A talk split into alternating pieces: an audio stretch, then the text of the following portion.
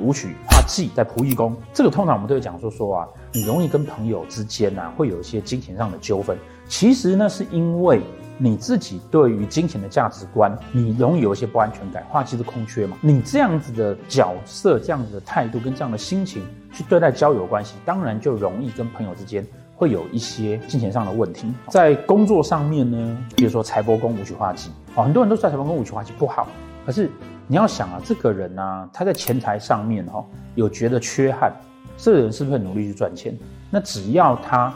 不要走错路哦，只要他不要为了赚钱而出问题，这种人反而比较容易赚到钱，不是吗？官禄宫的人呢，他会比较在乎说，我做这个工作啊，官禄宫我们讲的是人生成就嘛，我做这个工作，我这个努力，这个付出会不会得到足够的金钱？如果他化忌，他总是觉得他工作得不到足够的金钱，然后如果说又有其他的煞进来，甚至表示说他工作上会不稳定。